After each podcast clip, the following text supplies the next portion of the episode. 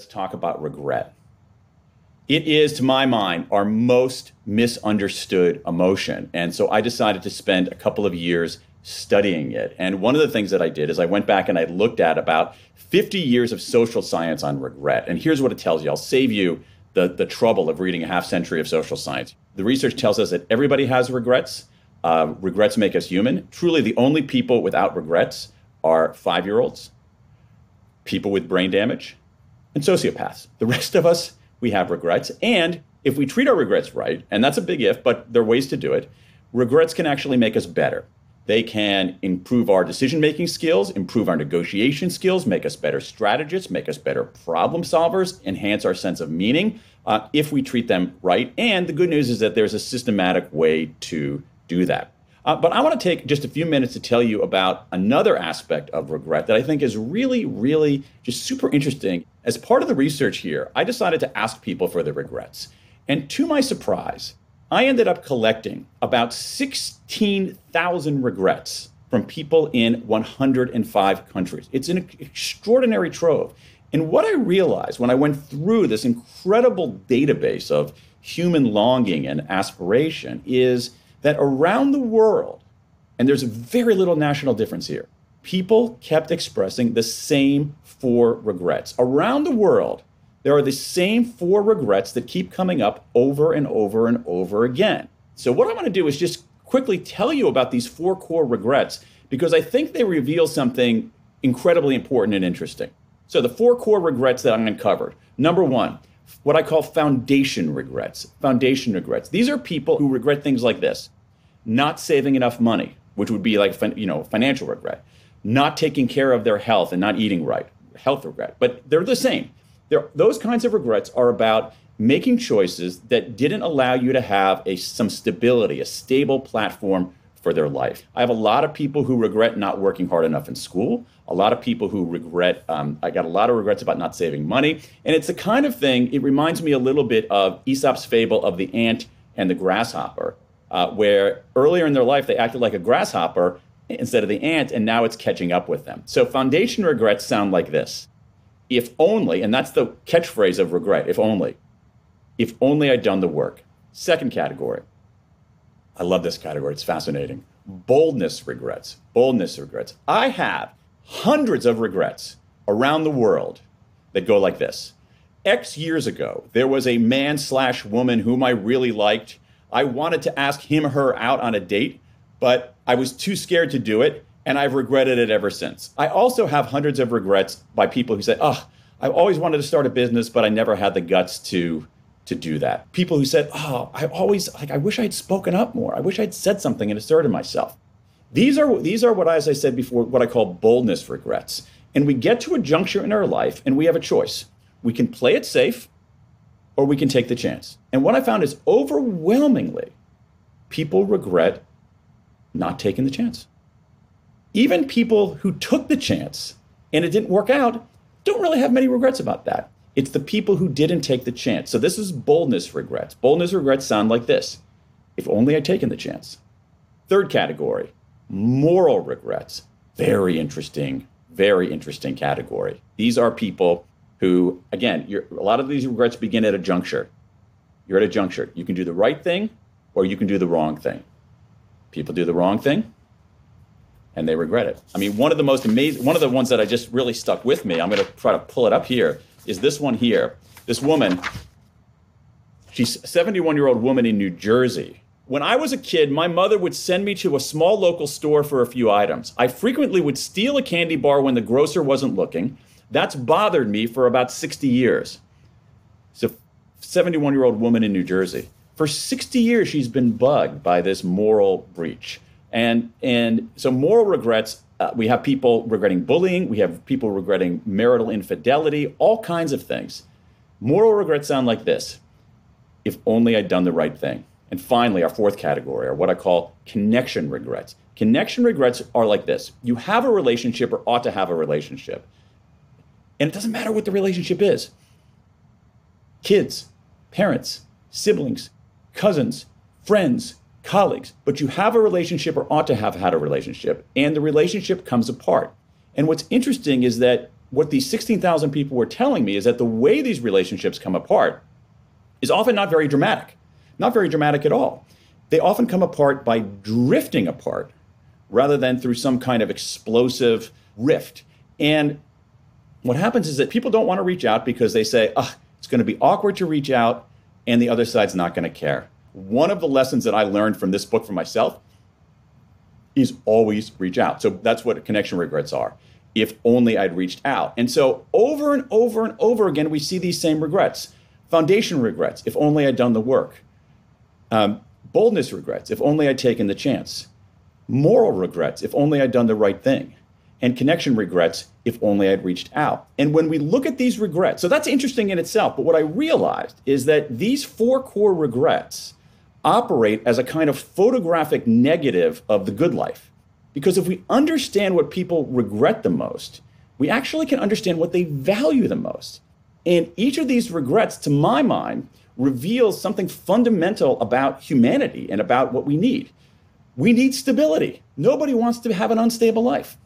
We want a chance to learn and grow and do something. We recognize that we are not here forever and we want to do something and try something and at least you know, feel the, the exhilaration of being bold. M- moral regrets. I think most of us, almost all of us, want to do the right thing. At some level, these moral regrets are very heartening. The idea that people are bugged for years, decades, by these moral breaches earlier in their life. I think most of us want to do the right thing. And then connection regrets. We want love, not love only in the romantic sense, but love in the broader sense of connection and relationship and affinity with other people. And so, in a weird way, this negative emotion of regret points the way to a good life. By studying regret, we know what constitutes a good life a life of stability, a life where you have a chance to take a few risks, a life where you're doing the right thing, and a life where you have people who love you and whom you love. And so, to me, I started out saying, "Oh boy, is this going to is this book going to be a downer studying regret?" And it ended up being very uplifting. Um, so, so those are the four core regrets. Regret points us to the good life, and so um, I hope that you'll begin to reckon with your own regrets because I think they're going to give you direction to a life well lived. Well, thank you for that, Dan. And, and I was clapping behind the, scenes when you couldn't actually see me, but um, for everyone who I, I know, I'm also really appreciative what you what you shared there. So I guess just first, Dan, and you mentioned, you know, I think this this big takeaway about how thinking about regret can help us figure out what are the the the the recipe what is the recipe for the good life well i guess what has been your biggest takeaway from from doing this work uh, beyond that i found it really interesting how much people want to talk about this uh, and that's what got me on it in the first place. That is, I had uh, I had an experience in my life where one of my kids graduated from college, and that sort of marker in my life made me start thinking about what regrets that I had. And I just mentioned it to a few people, and I found them like leaning into the conversation. So I was I was amazed at how much people want to talk about this, and how much this taboo of like, oh, I don't have any regrets is so ridiculous. I mean, it's absurd. And that if we actually start talking about it, we're going to be better off for me personally, I think that the, the biggest the biggest takeaway was the was the connection regrets. And and because I had so many people who had the same story where they had a, a friendship, um, uh, some kind of relationship, and it comes apart, and they want to reach out, and they say, "Oh no, it's going to be really awkward," and the other side's not going to care, and th- we're so wrong about that it's not awkward, and the other side almost always appreciates it. And so for me, I guess the takeaway is if I'm at a juncture in my life where I'm thinking, should I reach out or should I not reach out? I've answered the question. Uh, that, the, that the answer to that question at that juncture, if you reach that juncture, the answer is always reach out. You know, and especially coming out of a time like this, Whitney, we need that sense of, of, of connection. And, and so the, the ethic of always reaching out to me is, is one of the best life lessons that I've, I've learned.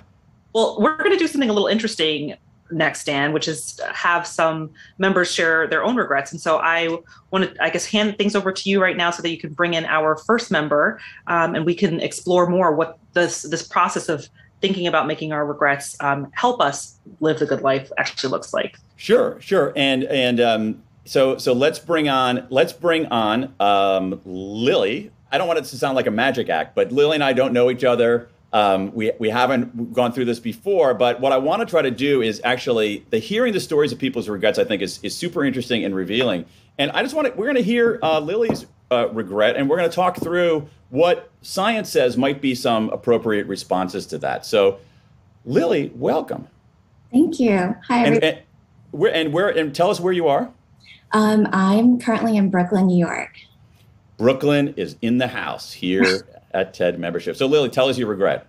Yeah. So, um, my regret that I want to share was uh, is that for most of my young adult life, um, from kinder- kindergarten really straight through high school, is that I was painfully, painfully shy mm. um, with really low self confidence.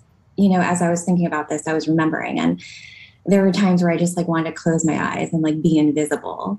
And I think that, you know, my like I didn't really come into my own until I got to college where I found a really great group of friends, really like was confident in expressing myself and, you know, just being myself. And I, I think that you know, my regret is that I just really wish that I had taken a little bit more effort to, to build my confidence, to, to fight this a little bit more, because I worry about what opportunities I might have missed.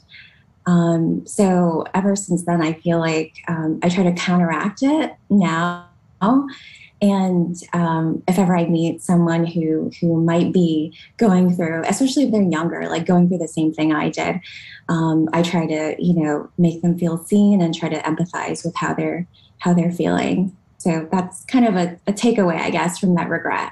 But I mean, it sounds like so. Is this a regret that's still with you? I think um, it sounds to me like you might have like sort of begun the process of resolving it a little bit.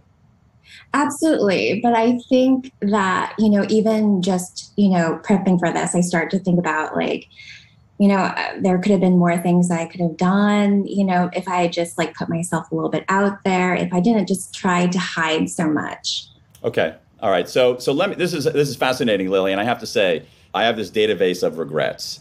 And and you can search the you can search the database. And if I were to search the database that for the phrase speak up, spoke up, spoken up, I would get huge, huge numbers of, of people. It is one of the most common regrets is that people regret not speaking up. The important thing about our regrets that comes from the science is this.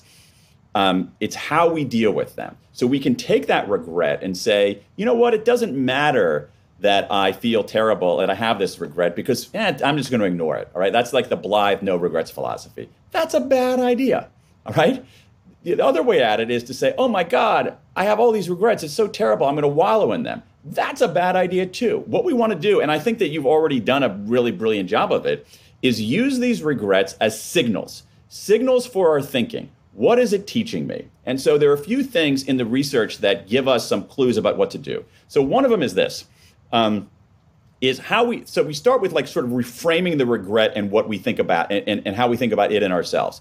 Um, so, do you think that you are the only person with this kind of regret? I don't.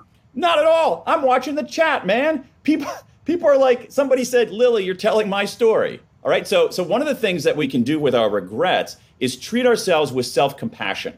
All right? Not boost our self-esteem, that's sometimes dangerous. Not rip ourselves down with self-criticism, but actually say, treat ourselves with kindness rather than contempt and recognize that what we're going through is part of the shared human experience. That's one thing. The second thing that we can do is we can disclose our regret. And I think what's really interesting about disclosure, there are a few things that are interesting about disclosure. There's something amazing why 16,000 people were willing to share their regrets with me. I mean, like, what's going on there, right? And the reason is, is that when we disclose our regrets, we relieve some of the burden. That's one thing. The second thing that we do is that when we actually talk about our regrets, converting these kind of blobby mental abstractions into concrete words, whether it's spoken or writing, defangs them. Uh, it begins the sense making process. And the other thing about disclosure, which is a dirty little secret that I'll reveal to all of you that comes out in the research very clearly, is that when we disclose our vulnerabilities and our weaknesses, people don't like us less, they actually like us more because they empathize with us, they respect our courage. And the final thing is to actually try to extract a lesson from from it, um, to, to use this regret. So, what, what would you say, Lily, is the lesson that you've learned from this regret? I think that it, what would have gone wrong if I, if oh, I, interesting.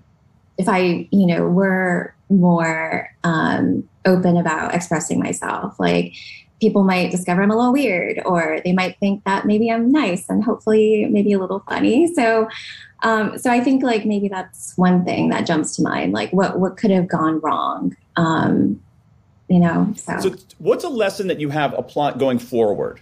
Taking this regret, okay. So you've you've sort of treated yourself with kindness rather than contempt. You've disclosed it to all these people here. Uh, mm-hmm. You've begun the sense making process by talking about it and writing about it. What's a less what's what's a lesson for, that you can extract from this?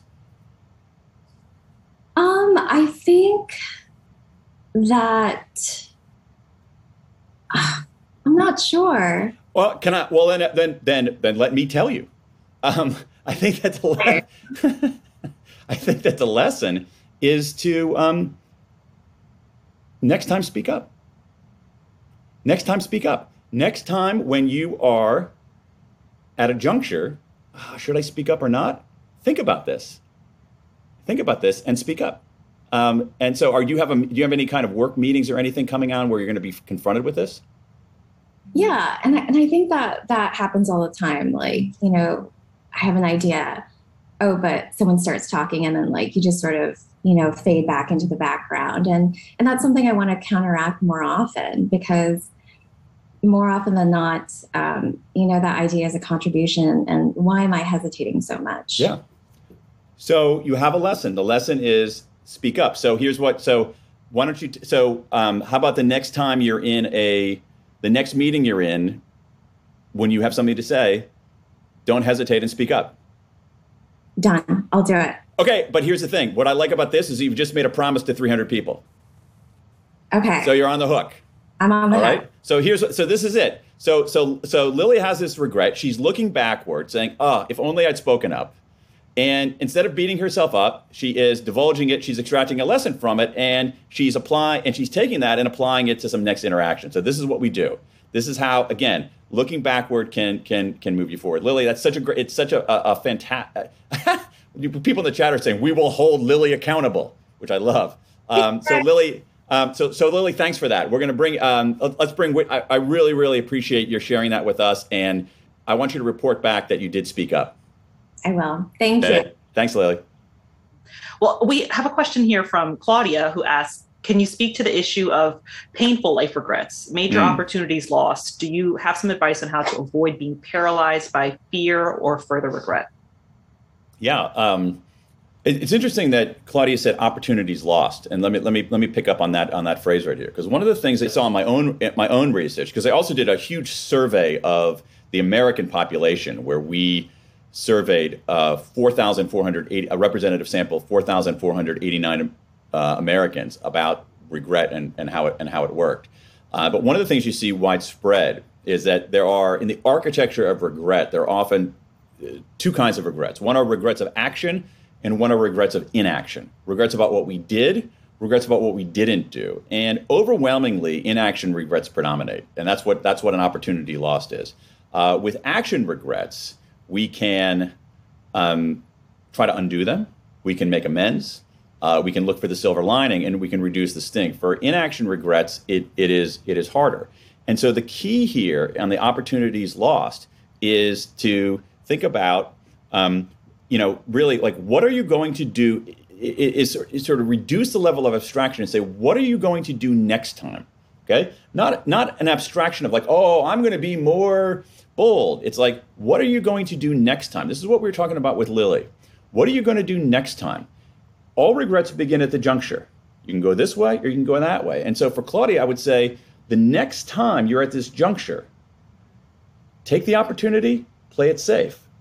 Stop, think about your regret, and make the decision there. Or another thing that you could do, I'll give you another sort of uh, decision making heuristic, two of them, in fact. When you're at that juncture, Claudia, next time. Go forward five years and be this is called self-distancing. Be Claudia five years from now. Look back on Claudia today. What decision do you want? What decision does Claudia of 2027 want Claudia of 2022 to make? It's very clear. Or the best decision making heuristic there is. You're at a juncture. What would you tell your best friend to do? When you ask people that when they're trying to make a decision, say, "What would you tell your best friend to do?" Everybody always knows. So, uh, so, so I think that's it. So, so remember, the main thing though is, is don't let it bog you down. Use it as a tool for thinking, not as a tool for wallowing, not as a tool for ignoring, but as a tool for thinking. A question from Kim. She's asking you. She says you're talking as if any bad decision or mistake is also a regret, mm. and I'm not sure that that's always the case. No. Can you share your definition of regret? I think, especially after doing this project. Yeah. Um, yeah. What is your definition? There's a difference between a regret and a mistake.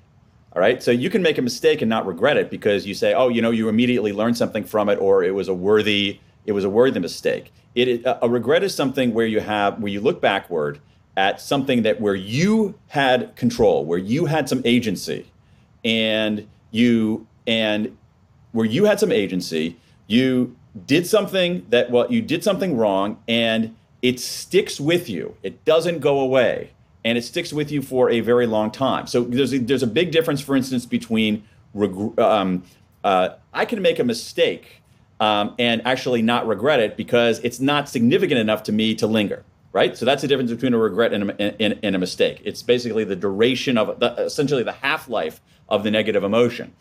Uh, there's a huge difference between regret and disappointment.